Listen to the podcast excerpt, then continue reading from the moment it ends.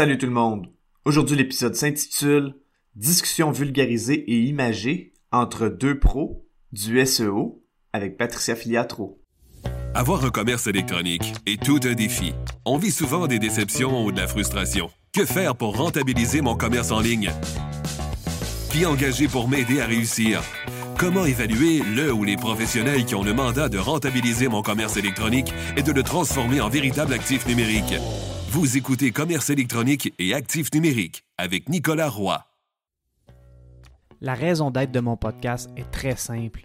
C'est d'aider les propriétaires de commerce électronique à comprendre, contrôler et posséder leur commerce électronique et les composantes qui l'entourent. Parce que je crois sincèrement que c'est la meilleure manière de rentabiliser à court terme et de se bâtir des actifs numériques qui prennent de la valeur à long terme. Dans cet épisode, Patricia Filiatro m'a invité à son Facebook Live qu'elle fait à chaque semaine. Patricia possède son agence PF Communication et elle est elle-même experte en SEO. Dans cette discussion, elle m'a posé d'excellentes questions sur les facteurs de classification en SEO. C'est un sujet du SEO qui me passionne beaucoup et j'ai expliqué comment je trouve cette information lors de l'épisode 107. Avant de débuter l'épisode, j'aimerais vous inviter au groupe Facebook Commerce électronique et actifs numériques. C'est l'endroit où on pose des questions concernant le commerce électronique, que ce soit par rapport à nos défis ou en réaction au contenu de l'émission. Alors c'est un rendez-vous, le groupe Facebook Commerce électronique et actifs numériques. Bonjour, bonjour. Allô, Nicolas. Salut, Patricia. Ça va bien? Ça va super bien et toi? Merci beaucoup, oui. Euh, bonjour tout le monde. Premier live de 2023 avec un invité. Donc, la semaine passée, j'ai fait un petit live solo. Euh, J'essaie, je vais en faire une coupe de live solo euh, au cours de l'année parce que j'aime bien euh, euh, traiter de certains sujets, amener des, des, euh, des, exemples de ce que je vis dans mon entreprise parce que c'est sûr que quand j'ai des invités, bien évidemment, c'est les invités que je, que je mets euh, de l'avant, euh, comme Nicolas aujourd'hui. Et Nicolas, euh, je suis super contente. J'avais tellement hâte de faire ce live-là parce qu'on on attend ça depuis le mois de novembre, hein, toi puis moi. on, était on... était censé faire ça à mon anniversaire le 4 novembre. Exactement. Ça fait, quand même un petit bout, hein. ça fait vraiment longtemps. Euh, donc, ouais, je suis vraiment contente qu'on ait pu reprendre. Je crois que je me souviens même plus c'était quoi la raison pourquoi on avait annulé, mais je pense que mon fils était malade ou ma fille. Puis avec les microbes euh, qui circulent, bien évidemment, on ne les envoie pas à, la garderie ou à l'école. Je pense que c'était quelque chose de, de. Mais bref, aujourd'hui, on est ensemble, fait que je suis bien contente. J'ai même eu peur hier quand la tempête a commencé. Je dis, oh non, là, ils ferment les écoles à rien. Je dis, oh non, ils vont fermer les écoles. Je pourrais pas faire mon live. Mais non, on est correct. On est ensemble. Mais tu sais, tu sais quoi, quand il y a des grosses tempêtes de neige, même moi, ça m'inquiète. Puis euh, ma fille, euh, ma fille reste à la maison, mais c'est parce que moi, j'habite dans le bois. Oui, puis euh, j'ai Internet par satellite. J'ai Internet par satellite. Fait que la coupole, quand il neige bien gros, s'il y a de la neige qui s'accumule dessus, l'Internet est moins bon et plus lent. Fait que... Hey boy. Hey, puis ça, ça me, ça me fascine, un gars du web qui, euh, qui vit dangereusement avec un Internet comme instable. Je sais pas comment tu fais. Moi, je verrais folle. Ah, il, en fait, il va bien, sauf quand il y a des intempéries. Ouais, c'est ça. S'il pleut ou s'il neige, t'es un peu euh, pris. Fait c'est comme neige. si Ouais, la neige, bon, fait que tu été euh, assujetti à ça. Euh, bonjour tout le monde en live. Euh, bonjour ma belle Karine qui est là, qui va euh, m'aider tout au long du live. Si vous avez des questions, euh, quoi que ce soit, on va pouvoir aussi mettre le lien. je vais aller chercher le lien de ton podcast, hein, évidemment, puis tes plateformes. Nicolas, on pourra dire aux gens comment c'est facile de pouvoir te rejoindre. Donc, évidemment, on a une passion commune, on se le cachera pas, c'est le SEO. Et ça me fait penser on s'est vu avant les fêtes euh, dans un, euh, un 5 à 7 de Alliance Entrepreneur et je me souviens, on parlait de SEO. Puis il y avait mes deux partenaires de Maman en affaires qui étaient là et on était vraiment intense. Puis les filles nous regardaient comme de quoi qu'ils parlent. Évidemment, ils connaissent le SEO un petit peu, mais pas autant intensément que, que nous deux. Donc, ils étaient un petit peu, euh, un petit peu dans le champ. Là. Ils ne savaient pas trop qu'est-ce qu'on disait. que ça m'avait fait bien rire parce que c'est sûr que quand on est deux passionnés qui parlent d'un sujet, ben, tu sais, on prend pas le temps d'expliquer chaque terme, hein, tu sais, on, on y va avec les acronymes et tout ça. Bref, aujourd'hui, on va en parler, mais on va essayer justement de quand même vulgariser pour les gens qui nous écoutent. Et si vous êtes en live, euh, saluez-nous, bien sûr, et vous pouvez poser vos questions à Nicolas pendant le live. Mais si vous écoutez en rediffusion, vos questions, je vais les partager à Nicolas. Ça va me faire plaisir. Alors, on commence. Première question que je pose à mes invités, je veux savoir d'où ils viennent puis comment sont devenus justement des entrepreneurs du web. Donc, j'aimerais savoir, c'est quoi ton parcours? Pourquoi tu t'es rendu à être un passionné du SEO? Hey, c'est une bonne question. J'ai commencé, euh, en fait, j'ai fait l'université en kinésiologie, euh, spécialisée en encadrement sportif. Donc, euh, pourquoi je suis allé en affaires? En fait, j'ai jamais été employé. C'est-à-dire que oui, quand j'avais des jobs étudiants, mais dès que j'ai sorti de l'université, en kinésiologie, c'était soit que tu travaillais chez Énergie Cardio ou soit que tu partais ta business. Ah ouais, hein? Donc, euh, en fait, euh, j'ai étudié à l'Université de Sherbrooke, puis à l'époque, on disait la faculté qui génère le plus d'entrepreneurs, ce n'est pas la faculté d'administration, c'est la faculté, dans ce temps-là, il l'appelait la faculté d'éducation physique et sportive, ça a changé de nom depuis. Puis, euh, c'est simple, hein, tout le monde de kinésiologie se partait à son compte. Donc, parce qu'il ne voulait pas travailler chez Énergie Cardio. Parce que dans ce temps-là, c'était ça. Ça a évolué depuis la kinésiologie, mais dans ce temps-là, c'était ça. Donc, euh, j'ai parti de mon entreprise d'entraînement. il y a eu beaucoup de choses à travers ça. Puis euh, en 2012, précisément, euh, mon partenaire et moi de l'époque, on a décidé de se faire un gros site web, un gros projet web. Mais on ne connaissait rien là-dedans, puis on a investi beaucoup d'argent. Puis ce qui est hmm. arrivé, c'est que ça n'a pas fonctionné. Donc, on aurait pris cet argent-là, pour on l'aurait mis aux poubelles, puis ça aurait fait pareil. Donc, euh, mmh. là, ça a fait vraiment mal. Mais moi, ce qui est arrivé, c'est que j'ai dit, bon, j'ai deux choix. Soit que je ne fais plus jamais de web, ou soit que je comprends c'est quoi qui s'est passé. Ce que mmh. j'ai fait, c'est que j'ai pris la deuxième option. Je me suis mis à étudier ça. Puis moi, je faisais de la préparation physique. Donc, j'entraînais des athlètes de haut niveau. Puis qu'est-ce qu'on fait en préparation physique? C'est que on regarde les athlètes faire, puis euh, en fonction de ça, on regarde dans leur sport, on fait une analyse de la tâche. Puis après ça, on les entraîne pour qu'ils performent. Donc, euh, quand je suis arrivé, j'ai étudié le marketing numérique, euh, les, bases. Puis à un moment donné, je suis tombé sur le SEO. Puis là, le SEO, j'écoutais les, formations que je suivais, puis j'étais comme, ben, c'est identique à ce que je fais. Dans le fond, le site web, c'est un athlète. Les qualités physiques, un athlète, euh, on va se le dire, un, athlète qui fait du lancer du poids, il a besoin de plus de force que de cardiovasculaire. Ben, mm-hmm, ça, c'est des mm-hmm. qualités physiques. Mais là, on pourrait dire, il y a des éléments sur le site web qui vont faire en sorte que le juge Google va nous donner plus de points, puis on va se ramasser sur le podium qui est la première page de Google. On peut même dire les trois premières positions sur Google. Ouais, c'est identique comme mindset. c'est juste qu'au lieu d'entraîner un athlète, c'est juste qu'au lieu d'entraîner un athlète, j'entraîne un site web. Donc, mon athlète, c'est mon site web. J'ai des qualités physiques, ben, j'ai des éléments du site web à optimiser. Euh, avec des priorités en fonction d'un sport. le sport, ça peut être une requête, c'est-à-dire un mot-clé qu'on tape dans la barre de recherche de Google. Ça, c'est mon mhm. sport. Donc, chaque sport a des règlements différents et des qualités physiques différentes. Ben, chaque mot-clé a des choses différentes. Donc, c'est pour ça que quand le monde font des généralisations en SEO, le SEO, c'est l'optimisation d'un site web pour qu'il ressorte naturellement, c'est-à-dire sans publicité sur Google. Ben, c'est pour ça que quand le monde font des généralisations, des bonnes pratiques SEO, c'est comme si on disait pour être un bon athlète, il faut que tu aies telle qualité physique d'entraîner. OK, mais pour quel sport? Mm. Euh, une ballerine n'a pas besoin des mêmes qualités physiques qu'un lanceur de poids, mais il y a mm-hmm. des mots-clés qui n'ont pas besoin des mêmes choses que d'autres mots-clés. Donc, c'est vraiment là que euh, j'ai trouvé ça vraiment trippant en disant OK, c'est vraiment cool, j'adore ça, je suis quelqu'un de compétitif de nature. Fait que c'est comme ça que je suis passé de préparateur physique d'athlète à personne qui offrait des services en référencement naturel, mais j'en ai fait moi-même sur mon site web, puis j'ai pris des gigs avant de me lancer, c'est-à-dire que ça n'a pas été une transition aussi drastique, mm-hmm. euh, mais ça a été une transition vraiment le fun. Là. Où est-ce qu'à un moment donné, j'avais un gig, juste pour amener une idée de pourquoi j'ai fait la transition vraiment. Euh, quelqu'un que j'avais aidé avec son SEO, il sortait partout sur Google. Puis euh, on travaillait plus ensemble parce que j'ai pas de retainer dans mon modèle d'affaires, c'est-à-dire que c'est peut-être pas logique au niveau de la récurrence, mais une fois que j'ai aidé la personne, on arrête de travailler ensemble, parle de moi en bien, puis fais le bouche à oreille. C'est ça. Euh, mm. Puis la personne, elle a arrêté de travailler avec moi parce que ça a été super bien optimisé. Trois mois après, elle me rappelle, puis je suis comme, son SEO va super bien, je sais pas pourquoi elle me rappelle. Elle me dit, hey Nick, j'ai vendu ma business. Je fais, hey, félicitations, c'est vraiment cool. Puis la personne me dit, ouais, je dis, mais qu'est-ce qui me vaut ton appel, André? Là, il dit, il fallait que je te le dise. Je l'ai vendu à une compagnie euh, qui est en, Angleterre. Puis la seule raison pourquoi ils m'ont acheté quand je leur ai demandé pourquoi ils étaient autant intéressés, c'était que j'étais partout sur Google, puis ils ont ah. essayé de me tasser, ils n'étaient pas capables, ils ont dit Let's buy him. Ah, c'est bon. ah, c'était écœurant. Ouais. J'étais ah. encore entraîneur dans ce temps-là. J'étais encore entraîneur. Là, j'ai OK, le gars vient de vendre sa business, puis moi, j'étais encore entraîneur, puis il vient de vendre sa business Là, les athlètes, ça demande beaucoup de temps aussi. J'étais assis entre deux chaises, puis il y a un proverbe qui dit euh, assis entre deux chaises, on peut se pincer les fesses. Fait que là, je voulais pas que les athlètes se rendent compte que j'étais half-ass dans le travail parce que j'avais la tête dans les SEO. Fait que je suis parti avant ça. Ça a surpris beaucoup de monde, mais hmm. je suis parti avant que ça paraisse, justement.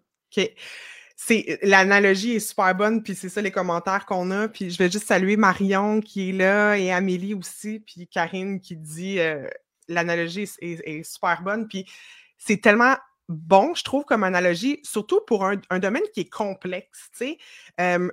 Le SEO, c'est un peu abstrait. Euh, on le sait, hein, il y a plus de 200 critères. On ne sait pas exactement combien, mais il y a tellement de critères qui vont faire qu'un site se positionne ou pas sur la première page de Google. Euh, c'est mystérieux, c'est l'algorithme, donc de pouvoir le comparer à quelque chose de, concret. On le dit en marketing, hein, de, simplifier le message. Je pense que tu as vraiment mis le doigt sur, euh, sur quelque chose avec cette comparaison-là. Fait que c'est euh, bravo. Ben, merci. bravo. Ouais. Merci beaucoup. Donc, donc là, tu t'es lancé, tu avais commencé avec ton site web, tu as commencé à faire des, des mandats et comme on l'a dit, il y a beaucoup, beaucoup de critères. Hein. Il y a des centaines de critères, on ne sait pas exactement. Euh, si euh, tu avais à nous donner un genre top 5, top 10, top 20, là, tu me diras ce que, comme tu le sens, là, puis on verra le temps qu'on a, des facteurs les plus importants. Ce serait quoi? Il y en a plusieurs. Euh, la première, c'est bon, faut commencer, si on commence par la base, supposons qu'on a, parce qu'il y a différents contextes qu'il faut prendre en considération. C'est est-ce que c'est une page qui existe déjà ou c'est une page ou un site web qu'il faut que je crée ou c'est quelque chose qui existe déjà? Parce que déjà là, on prend, on prend ça de différentes manières. Bon, supposons que euh, c'est quelque chose qui n'existe pas encore. Bien, on peut dire que même le choix du nom de domaine a une incidence. C'est-à-dire, est-ce que le mot-clé est dans le nom de domaine? Euh, ça va déjà nous aider. Bon, il y a des avantages, des inconvénients euh, de choisir son nom de domaine comme ça, mais je vais donner un exemple. Il y a ce qu'on appelle dans le jargon du SEO, du référencement naturel sur Google ou sur un autre moteur de recherche, le EMD. Le EMD, c'est Exact Match Domain. Donc, un exact match domain, c'est quand le nom de, le, mot-clé est dans mon nom de domaine. Donc, par exemple, si je voudrais dire, je je sais pas moi, dentiste Laval, parce que je voudrais sortir comme dentiste Laval. Puis si le mot-clé, si le nom de domaine dentistelaval.com existe, ben, j'ai de fortes chances de bien performer parce que Google va se mélanger entre mon, mon nom de brand, mon nom d'image de marque, puis le mot-clé. Donc, dentiste Laval, ça devient moi.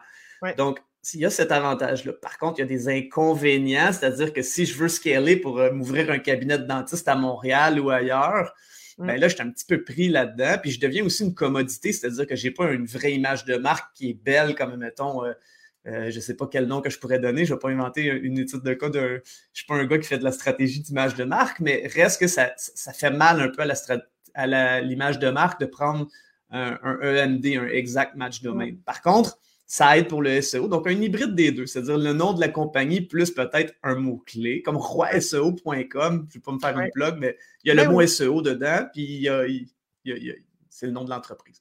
Bref, euh, ça peut aider comme ça.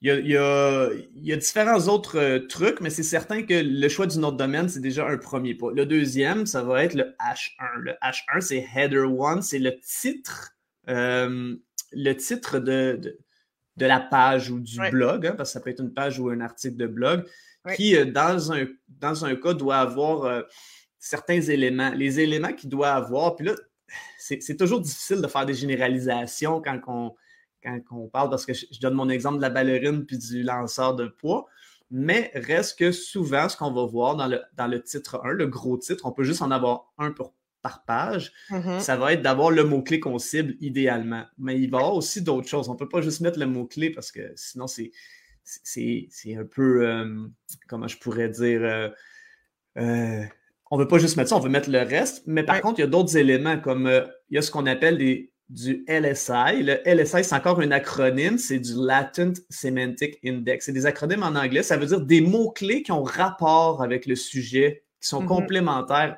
au sujet du mot-clé.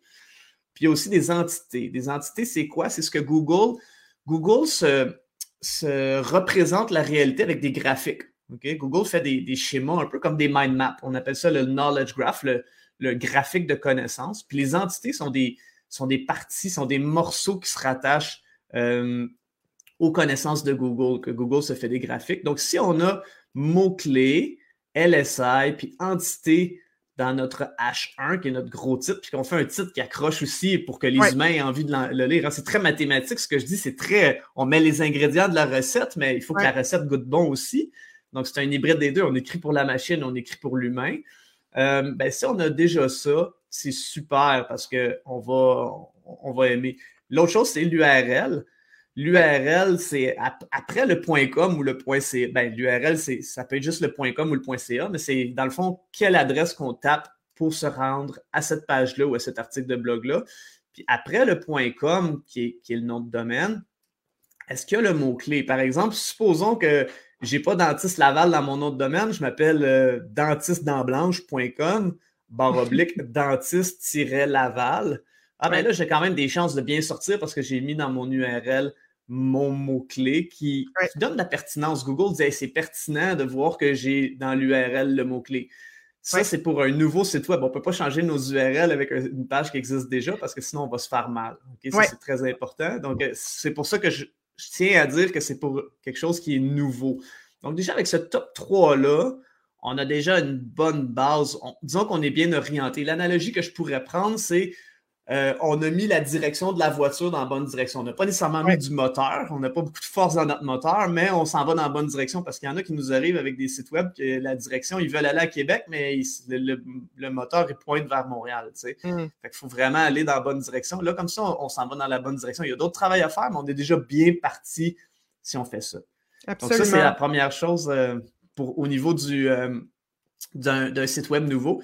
Si le site web existe déjà, ben, l'URL, on ne peut pas y toucher. C'est quelque chose qu'on ne touche plus une fois que c'est indexé. Indexé, ça veut dire que Google l'a mis dans ses archives, dans ses résultats de recherche, dans sa mm-hmm. bibliothèque de résultats de recherche. Euh, par contre, ce qu'on peut faire, c'est qu'on peut encore jouer avec le H1 pour l'optimiser. Puis le contenu, c'est-à-dire euh, le contenu, ce qu'on peut faire, c'est qu'on peut jouer avec les autres euh, sous-titres. Le H1, c'est le gros sous-titre. Ben, le, gros titre plutôt. Je vais partager mon écran. J'ai ouvert un article de blog sur mon site justement pour. Euh, est-ce que tu vois mon écran? Ça s'en vient, je vais le voir. Ouais, c'est ça. Donc, on voit ici comment migrer votre site vers GA4. Ça, c'est le H1, c'est-à-dire que c'est le gros titre, qu'il y en a un par page.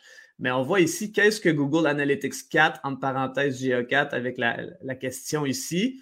Bien, ça, c'est un H2, c'est-à-dire que c'est un sous-titre euh, de deuxième ordre, c'est-à-dire qui est un peu moins important que le H1 qui est le titre, mais qui est quand même important. Donc, si on a Google Analytics 4, comme on voit ici qu'elle a fait vraiment un bon travail, elle a mis GA4, qui est, l'acronyme de Google Analytics 4. Puis on voit ici dans le H2, elle a mis Google Analytics 4 entre parenthèses GA4. Donc, euh, on voit vraiment que déjà là, Google va dire, OK, les titres puis les sous-titres, c'est important. Donc, on veut les voir ici. Mais euh, des fois, il, va y avoir aussi des choses qu'on va voir comme euh, si on, se met à analyser Google, on pourra peut-être parler de comment j'espionne Google. Oui. Mais on voit des choses comme euh, moi, j'ai constaté, puis là, je, veux éviter de faire des généralisations, c'est toujours important, mais souvent, j'ai constaté que Google, dans les H2, il ne voulait pas trop de questions. Comme là, je vois deux points d'interrogation. Je sais qu'à un moment donné, Google, quand on enlevait des points d'interrogation, puis on reformulait la question sous forme de de, sans que ce soit une question, mais plus une affirmation. Mm-hmm. Donc, migrer vers Google Analytics 4 sans point d'interrogation, ça pouvait aider. Mais dans ce cas-ci, vu que je ne connais pas ce mot-clé-là, peut-être que c'est pas vrai, donc je vais éviter de, généraliser. Mais tu sais, dans ce cas-ci, pourquoi on a décidé de faire ça, c'est vraiment parce qu'on est dans un tutoriel. Donc, on est vraiment step by step. Parce que, oui, je suis assez d'accord avec toi là, de, pas trop de questions. Tu sais, peut-être quelques-unes, mais pas à chaque H2. Ben, en fait, en fait, le truc, puis pourquoi? Parce qu'avant, ça fonctionnait super bien les questions, parce que Google, c'est une machine à répondre. Hein. Les gens se servent de Google pour poser des questions à Google ou Google Home. Hein. C'est pas juste Google, euh, la barre de recherche tapée, mais c'est aussi Google Home. Euh, donc, ce qui arrive, c'est que quand les gens vont, vont, poser beaucoup de questions, ben, on dit, OK, vu que Google est une machine à répondre, on veut donner à Google la meilleure réponse possible sur des questions dans notre industrie que les gens se posent. Sauf que là, ça a comme été un petit peu suroptimisé, c'est-à-dire que là, tout H1, H2, H3, tout était des questions pour que Google trouve les questions puis il voit la réponse en dessous. Fait que là, Google s'est rajusté en disant Wow, attendez un petit peu, pas trop de questions, parce que oui, je suis une machine à répondre, oui, je cherche mes questions, mais là, vous, essayez tout de faire ça. Je vais enlever un petit peu, il va y avoir des ratios de questions. Ça, c'est des choses qu'on fait en espionnant Google. Euh, dans différentes. Parce que sinon, on ne pourrait pas vraiment le savoir. Là. Non, c'est ça. dès que justement, euh, ce qu'on fait sur le site est trop intentionnel. On le sait que c'est intentionnel. Évidemment, on ne travaille pas notre SEO euh, sans un, réel objectif d'augmenter ses positions dans Google, mais il faut que ça soit toujours naturel. Il faut que Google ne sente pas qu'on est en train de le, euh, de, le manipuler en quelque sorte. Fait que, ouais, totalement. Si on en fait... En fait, effectivement, il ne faut pas être trop agressif, mais je te dirais que anecdote à ce niveau-là, on peut être beaucoup plus agressif qu'on pense. C'est juste que si on est trop agressif, Google va peut-être pas s'en rendre compte tout de suite. C'est les humains qui vont s'en rendre compte avant. Euh, le meilleur exemple que je peux te donner, c'est euh, un exemple qui a été fait, puis ça marche encore en passant. Les gens pensent que ça ne marche plus en disant Google est rendu beaucoup plus intelligent maintenant, mais ça fonctionne encore. Je tiens à dire de ne pas faire ça. Je dis juste que ça, a déjà fonctionné et ça fonctionne encore. J'ai des preuves à ça. On fait des tests. Euh, avec euh, des canaries, hein, des sites web qu'on s'en fout. On fait des tests juste pour s'ils plantent, c'est pas grave, il n'y a pas d'implication. C'est pas, on fait pas ça avec des vrais sites web importants. Euh, c'est des canaries dans la mine, dans, la, mine, de charbon. Ouais, c'est bon. Exact. Puis euh, je vais raconter parce que c'est lui qui m'a ouvert les yeux. C'est une personne qui faisait un concours de SEO contre d'autres SEO. Parce qu'il y a souvent des concours de SEO entre SEO. C'est un peu comme les combats ultimes, là, le monde des batailles, mais là, c'est au niveau SEO. C'est pas mal moins pas mal moins d'action, mais reste que ça reste. Euh, Chacun derrière son ordi. une, compétition de geek. Puis euh, ce qui est arrivé, c'est il y a à peu près un an et demi, la personne qui gagnait le concours euh, a été disqualifiée. Puis il menait partout, là, il, était, il, était, il était premier partout. Puis après deux semaines, les organisateurs l'ont disqualifié. Puis ils ont dit Est-ce que c'est du black hat dans le fond? Non, non, pas nécessairement. En fait, c'est une bonne question, Karine. Ça, m'amène à ce qu'on Le black hat, on va en parler après. Mais euh, oui, c'était du Black Hat qu'il faisait, mais en fait, non, c'était pas du Black Hat. Il suivait les règles de Google. C'est juste qu'il s'est fait prendre, entre guillemets, c'est qu'il mettait la prémisse, c'est qu'il a gagné le concours avec du lorem ipsum. Hmm. Donc, du dummy text, du texte, euh, du, du, texte lorem ipsum. Qu'est-ce qu'il faisait? C'est que lui, sa prémisse de base, c'était Google est bien meilleur pour compter que pour lire, même s'il y a le, NLP, le Natural Language Processing, c'est-à-dire que Google, avec la technologie, devient de mieux en mieux à lire des textes, mais reste que Google est meilleur pour compter que pour lire. Donc, quantifier les ingrédients d'une recette, comme je disais tantôt, il faut que la recette a goûte bonne. Mais Google est meilleur pour quantifier les ingrédients de la recette que de goûter la recette. Oui, c'est ça. Mm. Donc, lui, ce qu'il a fait, c'est qu'il mettait un nombre d'entités X, un nombre de mots-clés X, un nombre de LSI X à des endroits importants comme le H1, le H2, euh, des choses comme ça, où est-ce que Google, il savait que Google lisait plus ces éléments-là, mais c'était du lorem ipsum qui était premier. Hmm. Parce que tout le monde partait avec, il y avait, tu ne pouvais pas avoir d'avance, c'était un mot-clé inventé, c'était tout, tout le monde partait avec le même nouveau site web en partant. il n'y avait pas de backlinks, des liens externes, tout le monde partait de zéro. Fait que après deux semaines, il était premier parce que c'était de l'optimisation sur la page dans le contenu. Puis il n'y avait pas encore eu le temps, le monde, de créer beaucoup de, liens externes qui sont des votes de confiance d'un site web vers un autre site web, comme un concours de popularité en deux semaines. Donc, c'était lui qui menait, mais il a été disqualifié parce qu'il avait pas écrit pour des humains. Hmm. Puis là, son site web a été désactivé, puis Google en a fait un, gros euh, Search Engine Journal, des journaux sur le SEO. On dit que c'était pas bon, un exemple. Mais lui, ce qu'il a fait, c'est qu'il a recréé d'autres sites web underground, puis il s'est filmé, puis il a, été capable de recréer la même chose qui ressort encore jusqu'à ce jour aujourd'hui avec du lorem ipsum. Donc la prémisse de base, c'est que Google est bien meilleur pour compter que pour lire, mais il faut écrire pour des humains pour que les humains trouvent ça intéressant et engageant. Euh, donc, tu sais, il y a toujours l'hybride des deux où est-ce qu'il faut prendre. C'est pour ça d'ailleurs que de quantifier nos éléments est hyper important. Euh, ça nous mène à la mentalité d'entraîneur où est-ce que qu'est-ce qu'on regarde, c'est la quantité des qualités physiques importantes. J'ai besoin de beaucoup plus de flexibilité si je suis une ballerine ou une, danseuse classique que si je suis un lanceur de poids. Mais si j'ai besoin de flexibilité, ce ne sera pas aux mêmes articulations. Le lanceur de poids, ça risque d'être au poignet, des choses comme ça. La ballerine, ça risque d'être les hanches, des choses comme ça. Donc, tu sais, l'analogie est là toujours. Oui, absolument. Puis, tu sais, c'est pour ça aussi que le SEO se rapporte beaucoup plus au marketing que à la programmation. Tu sais, oui, il y a beaucoup d'aspects techniques, mais au final, euh, justement, c'est les avantages concurrentiels, c'est comment on se positionne euh, qui, je pourrais pas dire qui est plus important, hein, parce qu'on l'a dit, il y a tellement de facteurs, mais qui est quand même très important. Puis c'est pour ça, quand on fait un mandat SEO, l'analyse au départ, des fois, les clients sont comme, ben là, c'est quand, ça, c'est quand là, que tu commences à travailler sur mmh. mon site? mais c'est parce que j'ai plusieurs heures à mettre en analyse pour savoir, probablement comme toi, quand tu analysais tes sportifs, puis qu'il fallait que tu les regardes en action pendant plusieurs heures à voir comment ils fonctionnent, puis sont où leurs lacunes. c'est, ça aussi, euh, c'est, intéressant. Je te dirais que c'est beaucoup plus long le SEO que les autres méthodes parce que premièrement, euh, ben oui, il faut connaître l'aspect marketing de la chose, c'est-à-dire bon, ton persona, qui tu vas attirer, c'est quoi les questions qui se posent, leur, point de douleur, leur pain point pour répondre à ces questions-là et ainsi de suite. Donc, créer du contenu qui est, pertinent si on ne l'a pas déjà. Euh, donc oui, il y a l'aspect marketing, mais l'autre aspect, oui, un peu de programmation parce qu'il faut connaître les balises de base HTML, euh, tout ça. Mais l'autre point, c'est aussi le data science, la science des données. Parce que, mm. tu sais, vu qu'on peut quantifier énormément de choses avec les algorithmes, donc c'est plus, c'est même un trois sciences. C'est le marketing, c'est la programmation, puis c'est aussi beaucoup de data science. Donc, euh, c'est trois, c'est trois, euh, c'est un trépied dans le Oui, c'est ça.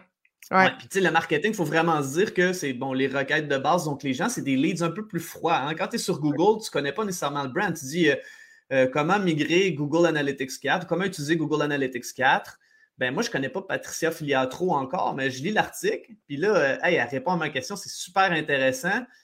Finalement, euh, c'est bon. Là, je regarde en bas, y a-t-il un appel à l'action ou y a-t-il un lien qui m'amène vers une autre page, puis que là, je vais passer à l'action ou je vais être ciblé dans une publicité Facebook avec quelque chose. Mais au moins, je suis allé sur le site web, ça a été une porte d'entrée. C'est peut-être le premier contact c'est peut-être pas là que ça va closer, qu'il va y avoir une conversion, c'est-à-dire que les gens vont passer à l'action, quoique mm. peut-être. Mais je connais l'image de marque, euh, j'ai été en contact. Donc, où je suis dans le, cycle de vente, dans le processus de vente, je vais être beaucoup plus au début avec le SEO. Donc, ça prend plus de temps. Mm. Puis, c'est peut-être pas là qui va être, qui va être le, dernier point de contact. Donc, il faut toujours avoir cette vision-là quand on pense au référencement naturel.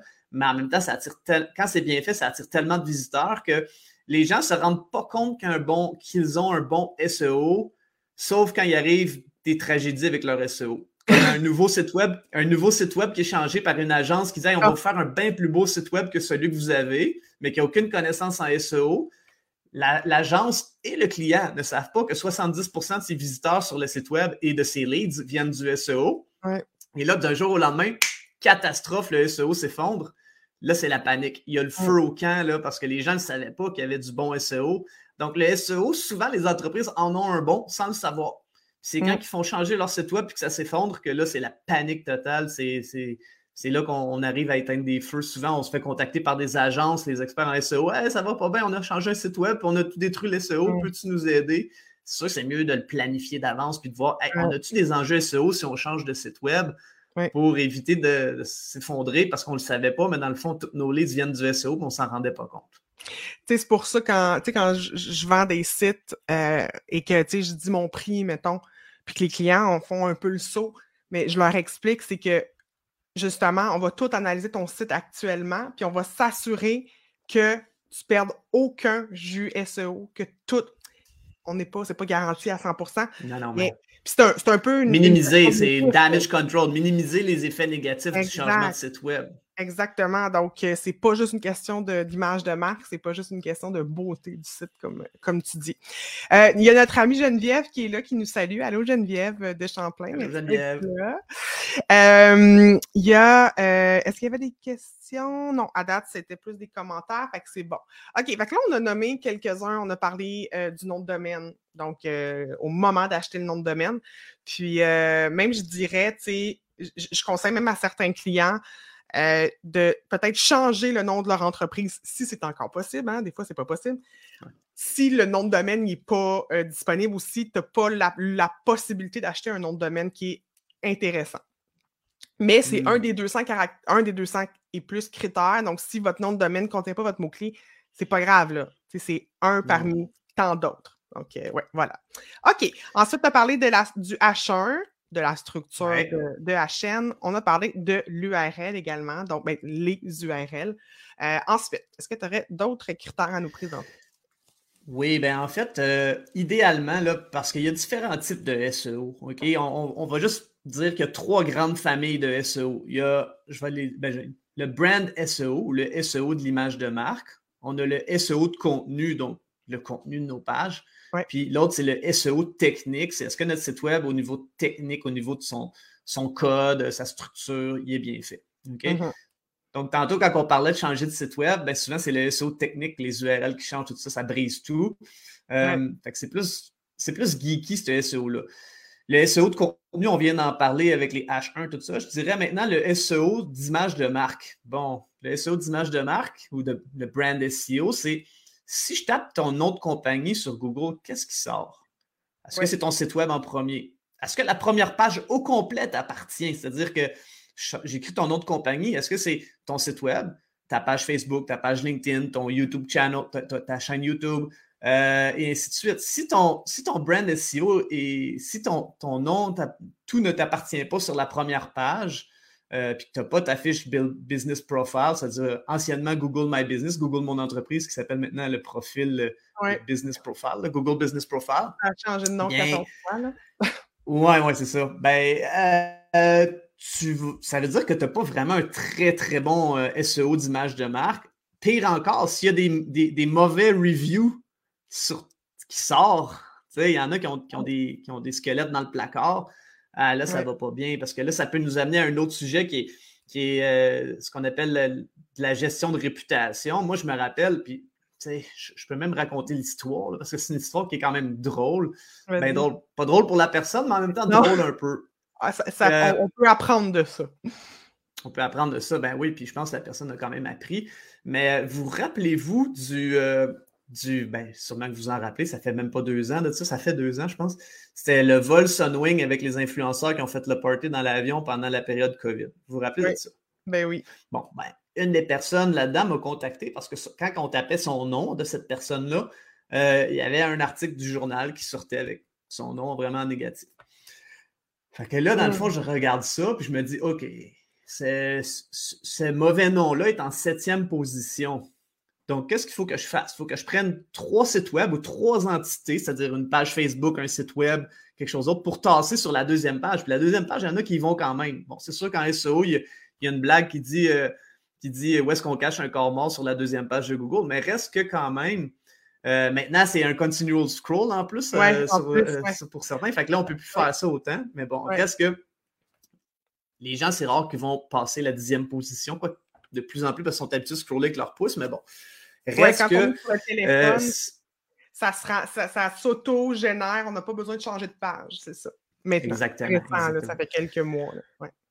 Exactement. Mais reste que, supposons qu'on dit qu'on veut tasser pour la onzième position, qui serait l'objectif, le, mauvais, le mauvais résultat de recherche. Ben, ça reste que si moi j'ai optimisé un site web, parce que le SEO, c'est d'augmenter la valeur du site web et du nom de domaine.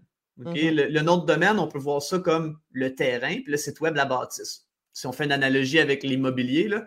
Donc, euh, mais là, mon travail en SEO, c'est d'augmenter la valeur du terrain et de la bâtisse pour que Google l'aime plus. On l'envoie dans un meilleur dans un meilleur voisinage, c'est-à-dire les trois premières positions sur Google. Maintenant, si j'ai trois sites web à tasser, c'est trois contrats SEO. Donc, si. Fait que là, je fais une soumission en disant, ben là, il faut que j'optimise ce nom de domaine-là, ce site web-là, ce nom de domaine-là, ce site web-là, ce nom de domaine-là, ce site web-là. Donc, l'équivalent de trois clients SEO. Mm. Là, le prix était tellement élevé que la personne a dit non, non, non, je peux pas, c'est trop cher. Je, ben, mm. je suis désolé si c'est la valeur que c'est parce que moi, pendant que je fais ça, je ne prends pas d'autres clients, je ne travaille pas sur d'autres clients que je leur chargerais ça.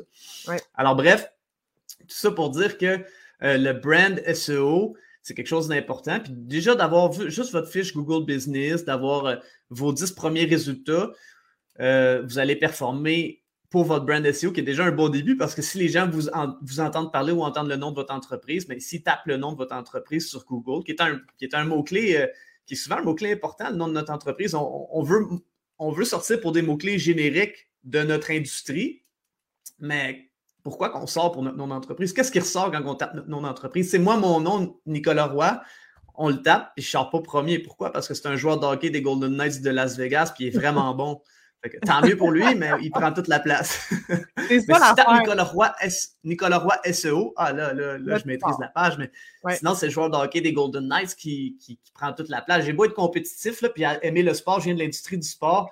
Je peux pas le tasser, lui. Je peux pas le tasser. Quand sa carrière va être finie, peut-être, à moins qu'il gagne bien des Coupes Stanley, là, mais, mais tu sais, ça me fait rire parce que c'est souvent arrivé, moi, que des clients me disent quand je démarchais plus, tu sais, quand j'allais voir les clients, puis je, dis, je disais, ben, tu sais, vous sortez pas sur Google pour telle, telle requête, puis ils me disaient, mais c'est pas grave, parce que quand on tape mon nom d'entreprise, je sors.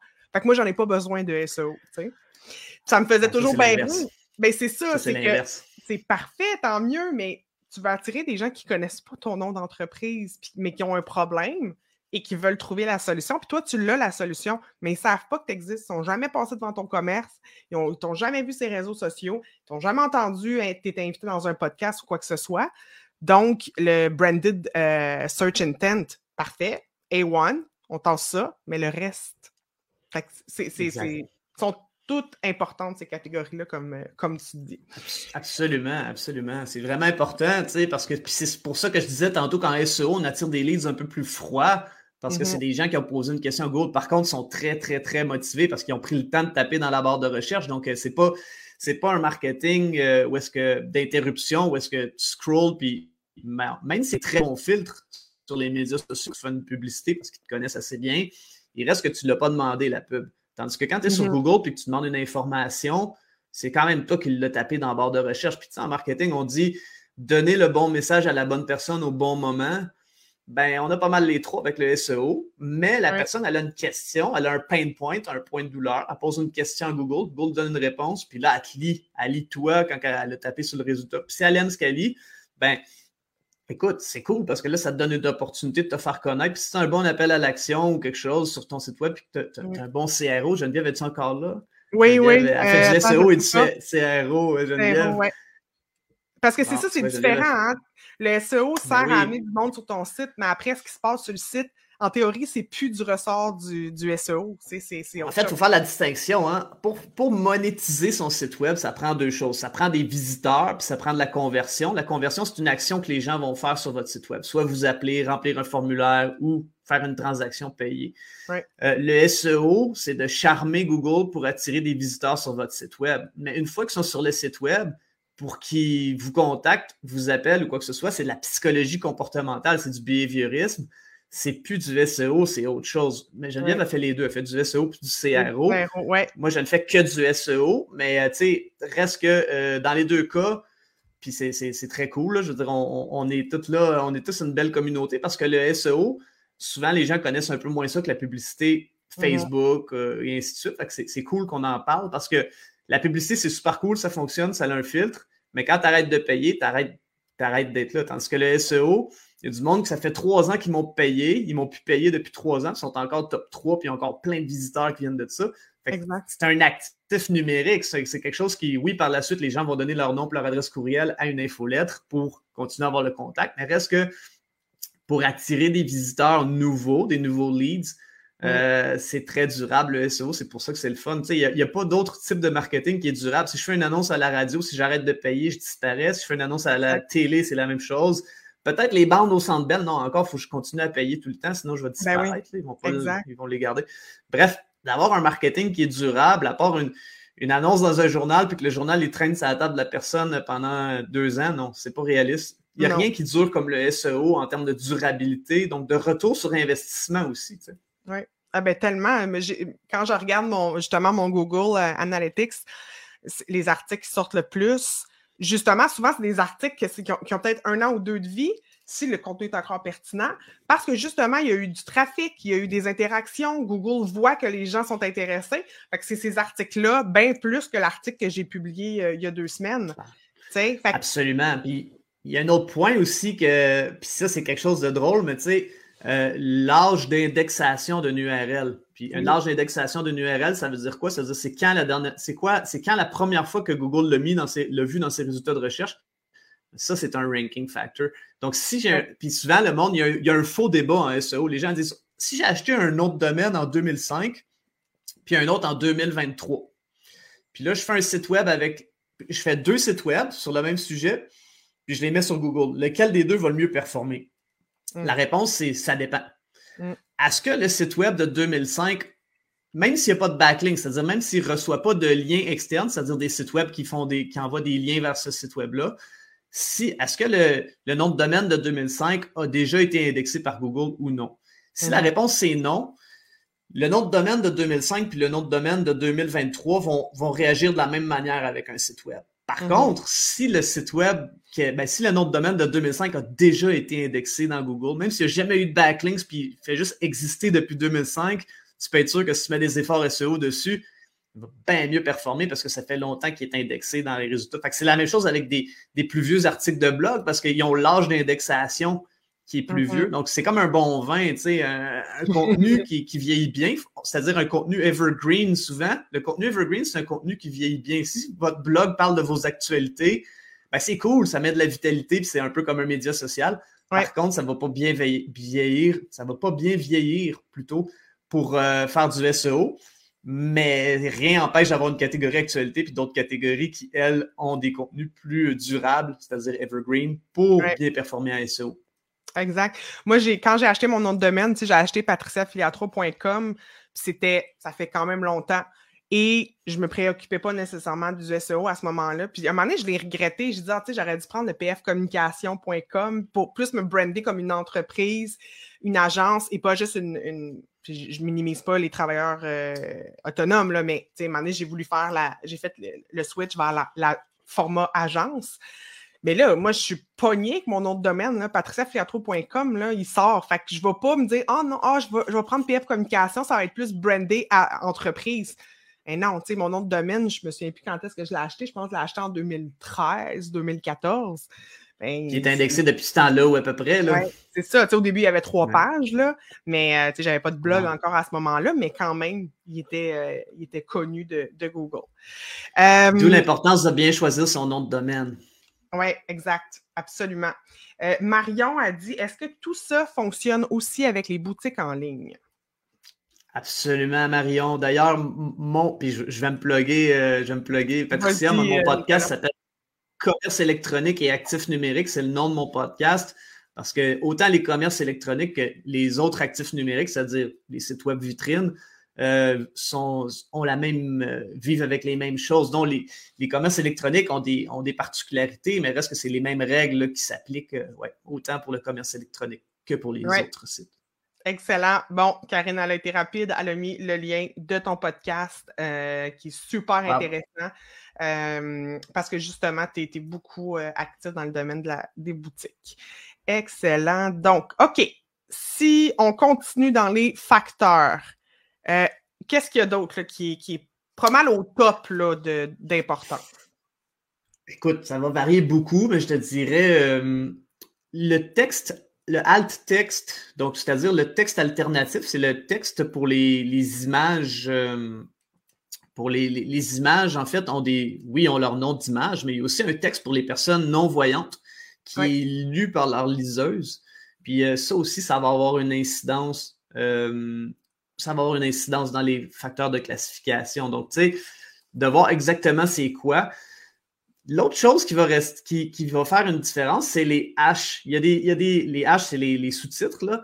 On a parlé de H1, H2, mais il peut y avoir des H3, H4, H5, H6. Puis des fois, Google préfère les plus petits H que les plus gros H. Nous autres, souvent, on va faire H1, H2. Mais des fois, Google, il dit non, moi, pour cet article-là, je veux plus de détails. Donc, euh, moi, c'est les H6 qui sont importants. Donc, des fois, c'est vraiment drôle quand parce qu'ils sont en importance. Euh, il y a certains graphistes qui vont utiliser la grosseur des H pour la grosseur au niveau graphique, mais c'est plus la grosseur des sous-titres euh, en ordre décroissant de, H2 à H6.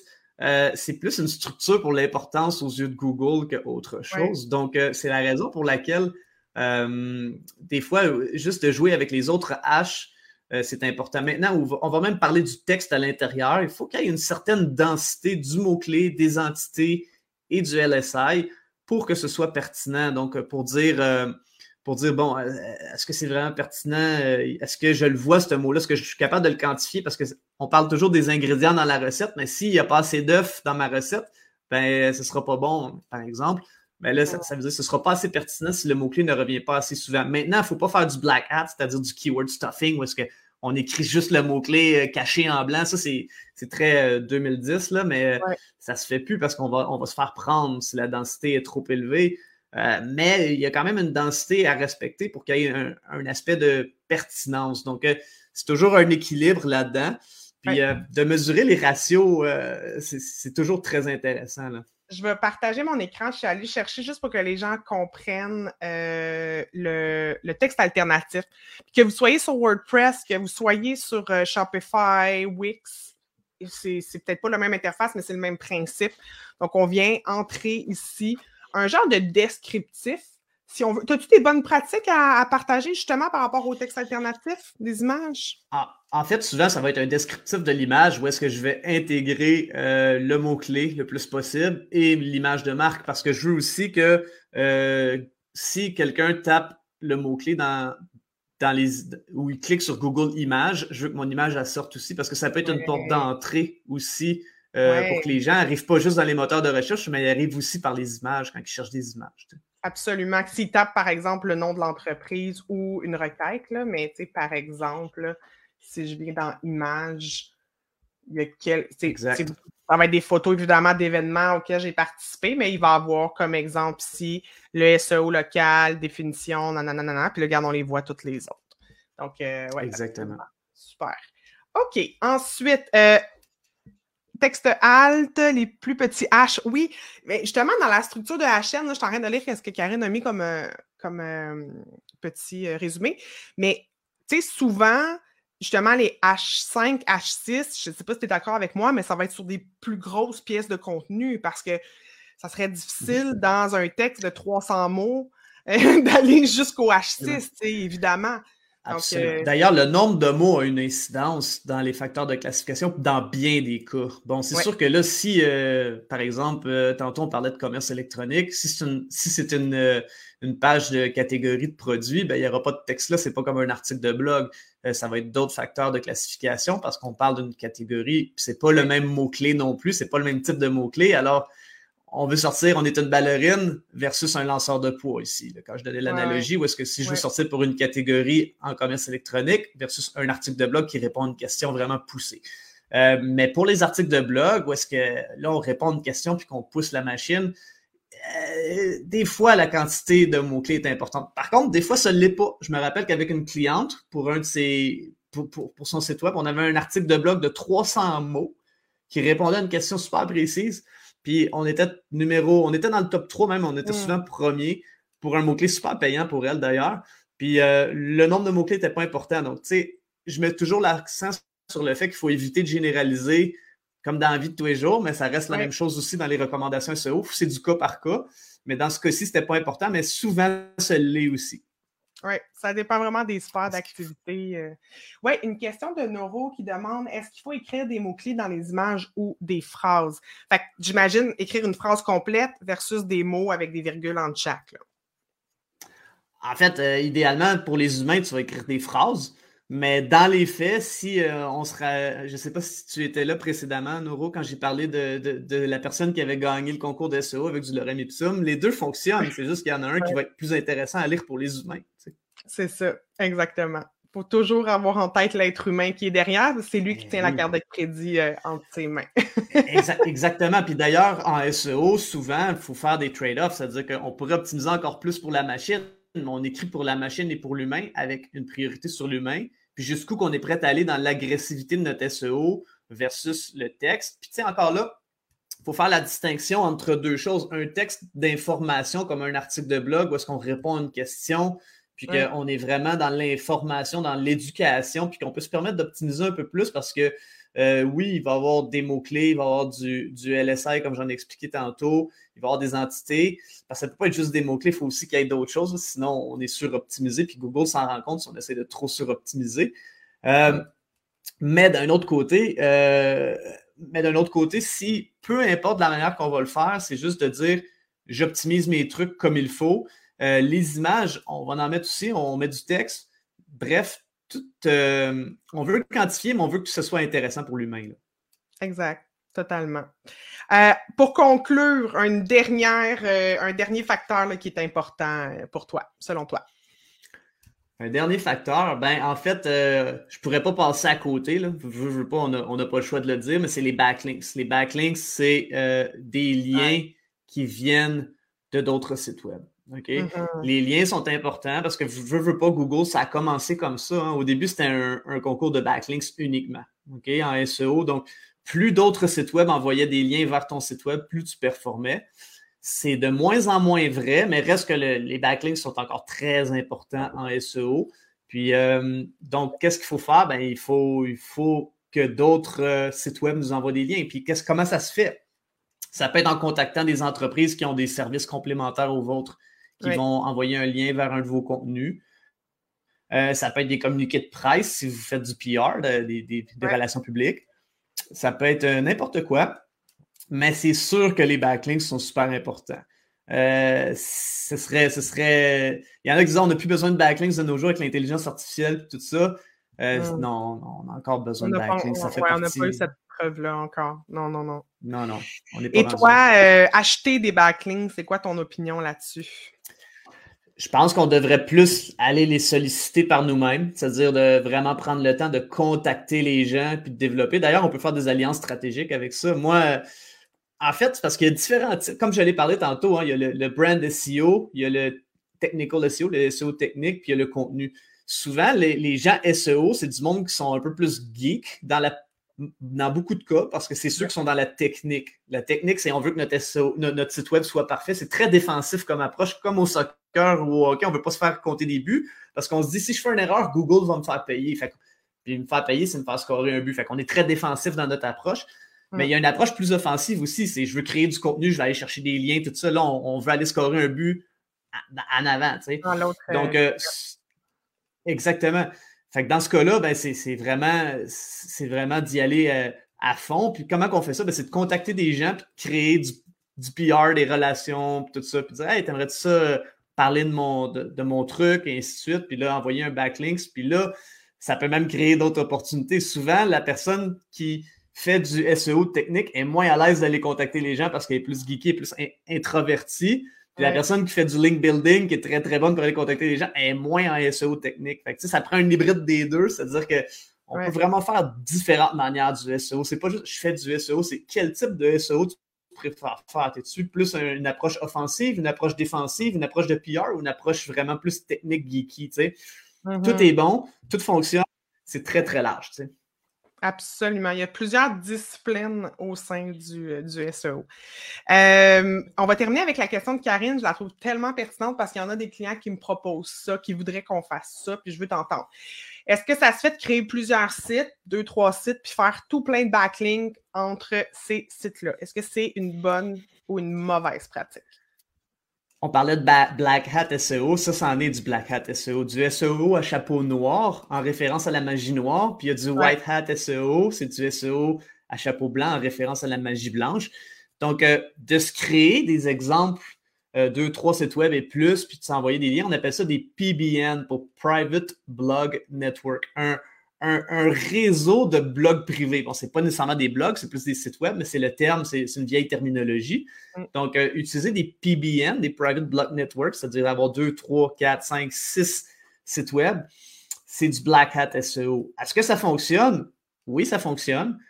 Est-ce que si tu te fais pogner, ça va faire mal? Oui, ça va faire très mal. Quand c'est bon, en fait, jamais avec des clients. Donc, jamais avec une entreprise. Euh, euh, jamais avec une entreprise sérieuse parce que si elle se fait pénaliser, euh, elle, risque de, risque de tout perdre, c'est-à-dire plus avoir sa visibilité puis repartir à zéro sur Google. Ça arrive toujours aux sites web qui ont un bon SEO, qui essayent d'aller encore plus loin. Ben, toujours, je dis toujours, ça arrive souvent. si c'est un site web, mettons de. Là, j'encourage pas le. C'est pas une clientèle que j'ai, mais je vais quand même le dire parce que it is what it is, comme on dit en bon québécois. Euh, les gens qui ont des sites de marketing affiliés, c'est-à-dire qu'ils vont faire la promotion de des, de des, euh, des produits, puis qu'ils vont avoir une cote, puis qu'ils veulent sortir en SEO, vont souvent faire ça. C'est comme un peu, bon, il y a les influenceurs, euh, peu importe où, sur TikTok, sur, sur peu importe où, là, qui, vont, qui vont faire des revenus avec le revenu d'affiliation, mais il y a aussi des experts SEO qui ne font que du affiliate marketing SEO, du SEO de marketing d'affiliation. Eux vont plus utiliser des choses comme ça parce que eux, même si le site web ferme, ils n'ont trois ou quatre d'autres à faire. Donc, mais ça ne représente pas des clients, c'est eux, c'est leur marketing d'affiliation. Eux font beaucoup de Black Hat SEO, mais du Black Hat SEO avec des clients qui te payent pour faire un service, Euh, jamais, je veux dire, c'est l'horreur. C'est atroce. La compagnie euh, pourrait tout perdre. Donc, euh, on fait du beau SEO et donc ces pratiques-là d'avoir deux, trois sites web, on ferait jamais ça si c'est pour une entreprise qui est, qui est sérieuse. Le seul, comme je l'explique, le seul contexte dans lequel je pourrais voir ça, c'est avec un site web que c'est pas grave. Un site canari, comme je disais tantôt, c'est pas grave si on le perd. Là. Puis un site d'affiliation comme ça, les gens, des fois, ça leur dérange pas parce qu'ils n'ont plein. Puis si, un des canaris tombe, ils vont prendre un autre canari, entre guillemets. Exact. Euh, mais cette, euh, cet échange-là, quand même, existe. C'est qu'il ne faut pas que ça soit tous tes sites à toi. C'est plus à ce niveau-là. Ouais. Ah, puis tu sais, je, ne montrerai pas aux gens comment faire du, du Black Hat SEO ici parce que je voudrais pas que. Je voudrais pas Mais ça se fait, mais tu sais, c'est risqué. Puis moi, je, je, je, ne, je ne propose pas ça, je ne suggère pas ça euh, parce que c'est trop risqué. Excellent. merci, Nicolas. On aurait pu te parler pendant encore une heure. Euh, donc, ah, où est-ce que tu es le plus actif? Où est-ce qu'on peut te retrouver? Euh, sur quelle plateforme? La plateforme, ma plateforme de prédilection, c'est LinkedIn. Ok, Moi, je suis vraiment une personne LinkedIn, j'adore là-dessus. Euh, je vais souvent partager mes, épisodes de podcast. Mon podcast, c'est commerce électronique et actifs numériques. Et sur toutes les, plateformes de podcast, je suis un gars, un gars d'audio beaucoup. Je fais pas autant de vidéos. Euh, avec ma coupole euh, Internet et tout. le live, ça me fait toujours peur. Là, il, neigeait pas, mais j'étais comme j'espère qu'il neigera pas parce que c'est pour ça que je fais pas souvent de vidéos. Mais ouais, j'adore, j'adore euh, parler au niveau du podcast. Puis sinon, ouais, c'est pas mal LinkedIn. J'ai un, j'ai, c'est là que ça se passe le plus pour moi. Super. Ben, Karine a mis tes liens, donc ils sont, ils sont disponibles. Je te remercie. Je suis très contente qu'on ait pu enfin faire notre live ensemble. Donc, au plaisir de reparler de, de, SEO avec toi bientôt. Bye, Nicolas. Bye bye. Je vous remercie beaucoup d'avoir écouté l'épisode. Si vous appréciez le podcast, je vous invite à lui donner un avis ou à le partager pour le faire connaître à un maximum d'entrepreneurs. D'ici là, je vous dis à la prochaine.